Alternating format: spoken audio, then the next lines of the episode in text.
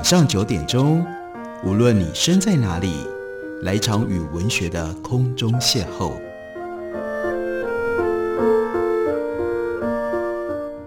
杨照谈书，邀您一同遨游文学世界，认识古今中外的经典之作。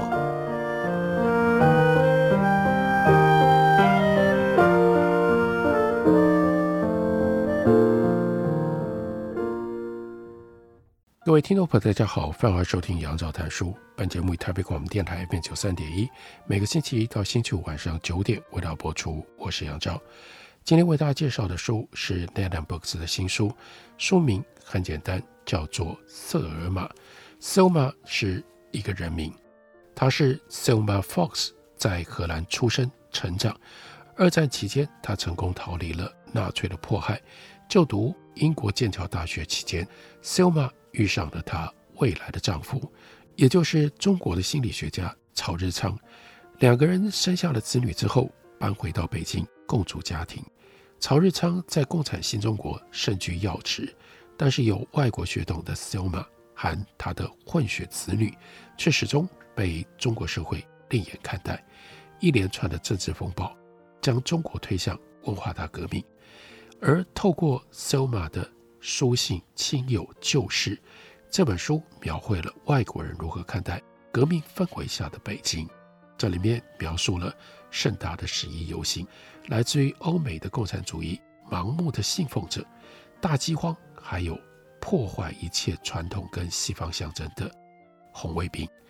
红卫兵来的时候，这文化大革命的浪潮花了一点时间，但是还是到达了超日昌。和 Silma 的家里，那是一九六八年三月，有那样的一个晚上，本来一家要在晚餐吃饺子，那之前不久，他们再度获准雇佣家务帮手。这个新保姆很年轻，带着六个孩子，每周来几次给曹家做晚餐。那天晚上，保姆把饺子都准备好了，撒上面粉，以防粘黏。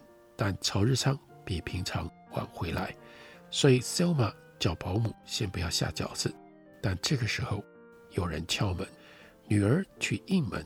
这是两个心理所的工作人员走了进来，看着 Selma，其中一个人就跟他说：“能陪我们去所里走一趟吗？我们想聊聊。”Selma 有点惊讶，但他立刻同意了。他拿起外套，临走前对保姆说：“回家吧，我们自己下饺子。”他的儿子曾毅还有他的女儿何丽，两个人在家里等着，以为父母很快就会回来。二十分钟过后，心理所来了一队人，全都挤进到曹家。其中一个人说要检查房屋，这些人把屋子搞得天翻地覆。程度和 Selma 从荷兰回来之前差不多。他们拿出橱柜里所有的东西，扔在地上，信件跟文件。都收进到袋子里，逐页翻过所有的书籍，检查是不是有隐藏的字迹和讯息。另外，这其中，而其中的一名男子就下令，给你们父母收拾一下。所以，儿子跟女儿这个时候才明白，原来这天晚上父母不会回家了，他们两个人都被捕了。儿子跟女儿就迅速收拾了衣物和盥洗用具。交给对方。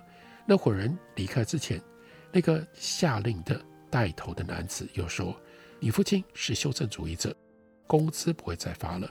你们每个人从此可以向心理所领十八块，每个月一次。”第二天早晨，曾毅跟何丽出门买东西，发现院子里五十户人家，没有人敢和他们目光交汇，显然都知道曹日昌和 Selma 被捕了。于是这对兄妹感觉自己好像贱民，只有唐家阿妞一直都是妹妹的好朋友，现在向他们投以同情的眼光，让他们好过一点。他们购物完回到了家，遇到隔壁的熊先生，他在动物所也受到了迫害，每天都得要从事非常卑贱的繁重工作，但还是低声对兄妹俩说了几句安慰打气的话。哥哥曾毅第一次去心理所领钱，向门房说明来意。不久出来一个人，他认得这个人，上次也到家里去参与搜索。他从那个人手里签收了十八块，心里想那个人应该会叫他为父母准备干净的衣服，但对方没说，他也不敢提，更不敢询问父母的状况。他们兄妹都担心父母食物够不够，晚上能不能睡觉。后来才知道，曹日昌和 Selma 从一开始就被分开拘禁。关于文革时期叫做清理阶级队伍的运动，历史学家 Jonathan Spence 施景谦他这样说：被调查者都承受巨大的心理压力，想要幸免，坦诚错误至为重要。顽固保持沉默，或者是坚持清白正义，可能招来恶毒的惩罚和持续的群体压力。而曹家就是这种阶级清理运动的受害者，大家都像被绳子串在一起。曹日昌的上级或者是朋友，如果遭到指控，这指控就成为对曹日昌不利的证据。曹日昌遭到指控的时候，他的门生故旧也都会连带受到怀疑，被迫告发以求自保。曹日昌的一名助手后来就说：“不这么做的话，我自己也会被关，同时整个心理所也连根毁了，整个科学界都有罪。”但曹太太，也就是 Selma，她到底受到了什么指控，始终没有对外公开，对外只说她被隔离审查。曹太太是外国人。足以让人怀疑她可能是外国间谍，而把她关押起来。科学机构变成了监狱，乍听很不寻常。但是实际上，当时许多大学、工厂、学校都有充作牢房的棚屋或者是院子。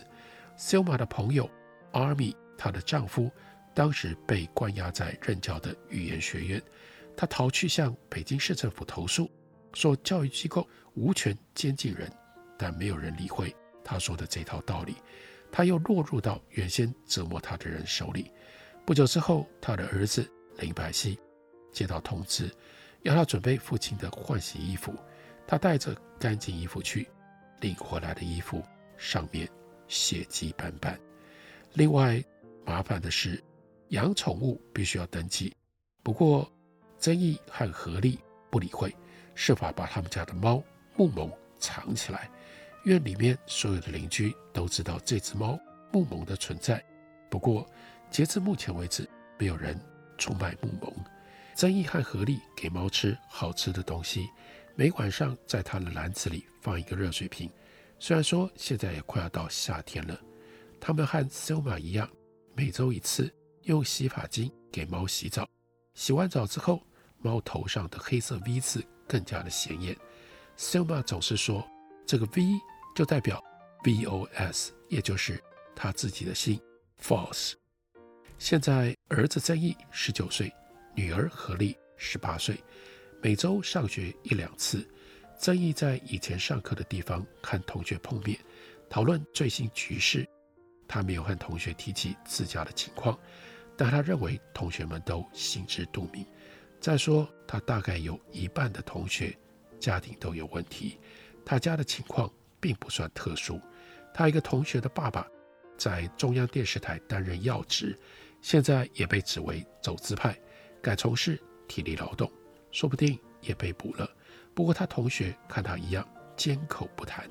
他另外有个同学的祖父母出身富裕家庭，一九四九年所有的财产被没收，自此一贫如洗，但是子孙却继续背负着反革命的污名。他有几个同学对当前情况的看法跟他相同，会彼此交换有趣的信息，例如毛主席同时和众多女人上床的传闻。那个时候他们都不知这是真是假。多年之后，曾毅读到担任毛主席医生的李自绥所写的回忆录，证实当年的传闻不是假的。曾毅有的时候和同学骑车。到城外的大学去看大字报，毕竟大学生比中学学生更了解情况。大学报纸也刊载最新的消息，不像党报充斥着无聊的宣传。大学报纸会披露又有谁倒台了，谁指控他们，罪名如何等等。男孩们就靠这些来了解情况。曾毅外出的时候很小心，后来他索性不单独出去，总是跟别人一起。后来他就说，万一和红卫兵发生矛盾，是没有人帮得了你的。邻居对他们避之唯恐不及，这他们早就习惯了。不过四下无人的时候，唐家阿妞会跟他们简短的交谈。有一次，妹妹何丽外出购物，经过唐家，唐太太站在门外，向她打了一个手势，把一把钞票塞进到她的篮子里。后来何丽就说，更重要的是，这个举动对我们是非常大的支持。曾毅和何丽知道许多朋友家都出了问题，也不敢去拜访。何丽的小学同学黄淑仪和清朝皇室有关系。有一天，他就经过了黄淑仪家门口，看到台阶上摆满了破烂家具，显然他们被扫地出门了。他都不敢想象这家人那是什么样的情况。现在街头不只有红卫兵成群结队，还有非常活跃的犯罪团伙。后来，曾毅跟何丽才知道，Selma 的法国朋友杰曼，他的两个儿子都加入了一个盗窃集团。剧院里是演样板戏，图书馆都关了，家里的书早就被心理研究所的红卫兵拿走了。经典文学多年之前就被禁了，俄罗斯文学尤其。当局说这些都是封建遗毒，这反而让两兄妹更加好奇。哥哥认识一群搞违禁品交易的男生，就设法弄来了一本托尔斯泰的《战争与和平》。兄妹轮流阅读这本书，谨慎小心，一有风吹草动，就把书藏到橱柜里，放到锅碗瓢盆的后面。那就是那个时代中国人过的非常奇特的生活。而这样一个有着外国血统妈妈的家庭，他们所受到的打击就格外更重、更奇特了。我们休息一会儿，等会回来继续聊。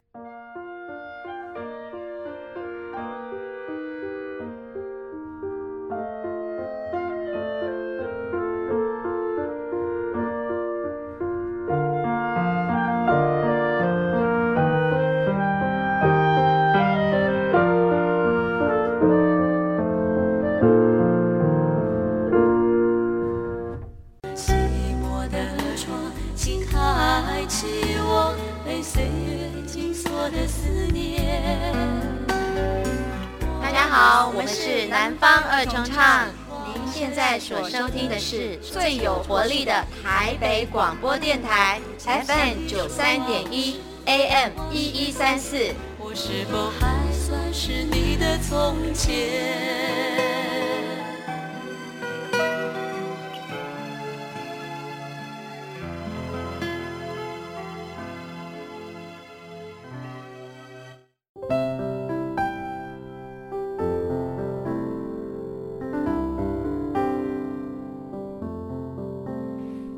见台北的声音，拥有颗热情的心，有爱与梦想的电台，台北广播 FM 九三点一。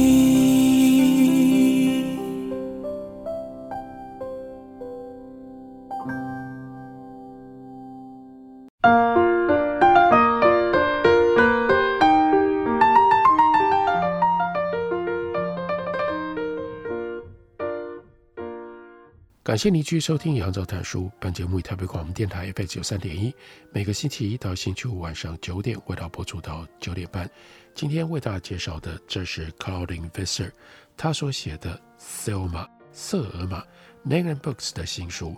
这本书讲的是这位荷兰犹太裔的女性 Selma，她嫁给了中国的心理学家曹日昌，而因为这样，长期居住在北京。更进一步的，他就经历了文化大革命。文化大革命真是个浩劫，曹日昌和 Selma 都被捕了，而他们的儿子这个时候十九岁，女儿十八岁。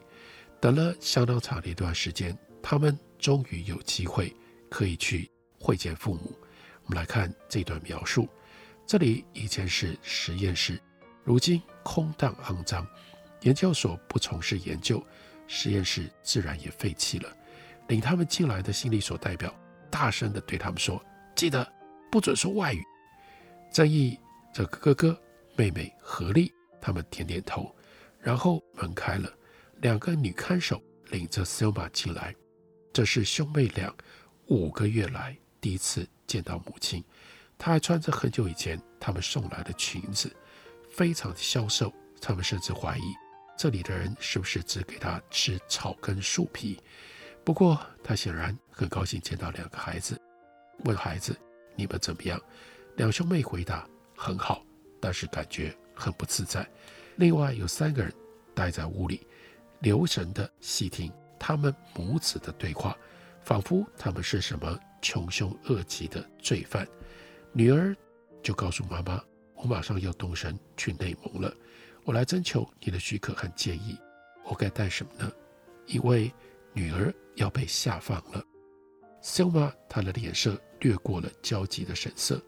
那两名女看守之一就尖声叫：“你女儿要接受农民再教育，因为她的母亲是文革的敌人。” Selma 还在思索词语的时候，另外一名女子又叫：“只准说中文。” Selma 就只能说：“你要带保暖的衣服，还有结实的鞋子以及冬天的靴子。”女儿点头表示了解，她想知道母亲过得如何，但心里也很清楚，母亲无法回答。这个问题，儿子就问说：“你需要什么吗？我们给你带来。”妈妈的回答是：“不用，别担心。”说完这个话，他就被带走了。十五分钟之后，两名心理所的造反派就带着超日常进来。他不像 Selma，没有对两个孩子微笑，他显得很僵硬，只说了一些场面话，对女儿说：“很好，你去农村接受农民再教育，好好听听农民怎么说。”好为文化大革命做出贡献。曹日昌一直是忠诚的共产党员，但儿子和女儿从来没听他说这样的话。他显然担心女儿下乡，任何父母都会担心。但这一刻，他竟然不能表达忧虑，显示情况非常糟糕。直到他们要走了，才依稀又看到了记忆里的父亲。这时候。曹日昌看着儿子，然后呢，低声对他说：“现在你是一家之主了。”那天之后，儿子曾毅就拿出了十八年前全家前来北京的时候用过的绿色手提箱。妹妹合力按照 Selma 交代收拾衣物，乡下穿不到的裙子这些东西全都留下。而哥哥就像妈妈一样，很善于收拾，有一双。Foss 家的手，现在他把所有的东西折叠整齐，收进到手提箱。他们兄妹各有一条厚厚的英国羊毛毯，是父母早年在英国剑桥所买的。本来有好几条，但是被红卫兵没收了，说毯子是腐败之物。为了不在乡下引起注意，何力就决定不带英国羊毛毯，只带一条旧式的棉被。其他大件的东西没有办法收入到手提箱，就得要另外打包。出发之前会有人到家里来收集行李，预先运送过去。哥哥把一捆钞票包在手帕里，交给妹妹。他们父母被捕的那一天，心理所的红卫兵来抄家，四下寻找腐败西方生活的证据，对抽屉里的四百块人民币现金视若无睹。那是曹日昌。从心理研究所领到的最后一笔工资，红卫兵走了之后，儿子曾毅把钞票藏起来，如今用去了一大半，大概剩下两百块，只要谨慎用度，这笔钱够过好几个月。不过哥哥把所有的钱都给了妹妹，因为妹妹要到蒙古去，身上必须有钱以备万一。至于自己，没有这笔钱。也能够活下来。许多年后，曾毅谈起往日，他说：“当天在心理研究所，他一眼就看出父亲已经放弃希望，彻底死心了。”他说：“他们迫害他两年，最后五个月他都在监禁当中度过。我父亲建立心理研究所，为此付出了十六年宝贵的人生。而那一刻，他意识到这一切终归徒劳，全都毁了。更糟的是，他把我母亲带到中国，把我母亲也拖入了痛苦深渊。最后，他们获准在妹妹出发之前来向父母告别。这是八月最后的一个周日，他们再度来到了心理所，又被领到一个空荡的房间里等待。这次 Selma 和上次不一样，她举止僵硬，像机械一样，也不说话。女儿说：“我几天内就走了。”但妈妈 Selma 脸上毫无表情，眼神空洞，看着前方。不久又被带走。十五分钟之后，曹日昌进来了，一左一右被两个看守夹在中间。他听妹妹何丽说：“我过几天要走了。”顿时潸然泪下。曾毅就说：“多年之后，他才醒悟过来，当时曹日昌一定是想到他自己的父母牺牲了多少，供他读书上进，摆脱穷困。但如今，他的女儿呢？女儿被下放农村，说不定得要在那里度过余生。原来所有的努力终归白费，一切成就化为乌有。Selma，她的人生走到了快要终结的时候，如此的黯淡。他的儿子曾毅在妹妹离开了之后，一个人住。每一次他到食堂，一进门先把饭票交给一名工作人员，另外有一名工作人员咆哮要收一毛钱。他和其他人一样带着自己的餐具，他用的是铝碗和木块。然后第三个工作人员用勺子舀来米饭，扔进到碗里。第四个工作人员扔上几片白菜，一点肥肉。这些食物很难引起食欲，但至少让曾毅不需要在家煮饭。他很快就吃完了，在水龙头下冲干净了碗筷，收进到背包，骑单车离去。那个周一的早上，他决定也要去学校吃午餐，说不定会碰到几个同学。只是时间还早，他晚一点再出门。但突然这个时候，门开了，一个邻居女孩站在门口，他就说。你妈妈死了，曾毅惊讶地看着她。那个女孩补充说：“有人这么说。”曾毅跑到屋外，从邻居的脸上看出，他们都已经听说消息了。他走进屋里，自问：该怎么办？该怎么办？妈妈怎么会突然死了呢？不到两周前，妹妹要去内蒙之前，他们才见过妈妈，怎么会突然就死了？Selma 这年这个时候才四十七岁。他的思绪突然被打断。客厅里站着两名心理研究所的人，其中之一是 Selma 回荷兰的时候，载他们一家去机场的司机。那个人就说：“你得去研究所。”曾毅就问：“我妈妈死了？”但没有人回答。那两个人骑着单车离开，曾毅跟在他们后面，叫喊着：“我妈妈怎么了？”两个男人保持沉默。曾毅用力踩着单车的踏板，超过他们。第一个来到了研究所的门口，违反规定，直接骑车冲了过去。门房一脸惊讶，跑了出来。有人领他前往一栋建筑，里面有人在等他。那屋里聚集了大概十五个人，一张张面孔愤怒扭曲，尖声叫喊：“你妈想逃避惩罚，你妈是叛徒，你是叛徒的儿子。”曾毅发现他的中学政治老师也在其中。现在他相信。母亲真的死了，否则这个老师不会在这里。有人大叫：“反革命间谍的儿子！”曾毅无法回答，因为许多人冲着他喊叫，几乎贴到他的脸上来。他的父亲曹日昌被带进来，前一天他被带去看 Selma 的尸体，他崩溃了，现在也在哭。红卫兵殴打他，逼他站起来。要他指控死去的妻子是叛徒，但他拒绝了。那些人又开始大喊：“告诉你儿子，他母亲是间谍，想逃避惩罚。”曾毅现在听懂了，Selma 是自杀死的。红卫兵总是把自杀认定为畏罪。曹日昌发出了咕噥声，但红卫兵不满意，叫着说：“你有责任让儿子选择正确的道路，告诉他他母亲是叛徒。曹日昌依旧拒绝，所以很快就被拖走了。一个女人就对曾毅说：“你要看你妈尸体吗？”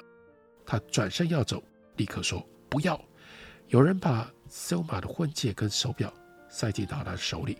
另外有人问他怎么处理骨灰，他说不知道。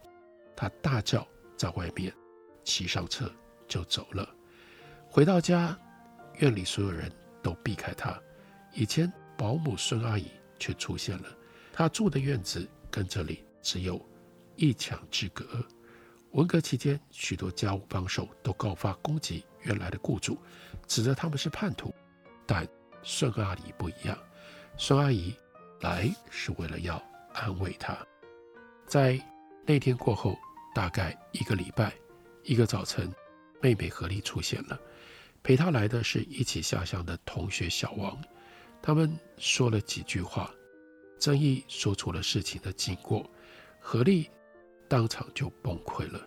日后，何丽说：“我一直无法相信，妈妈为了我们从荷兰过来，为什么会选择这种方式离开我们？”这是 Selma 人生的终结，这是 Selma 故事的结尾。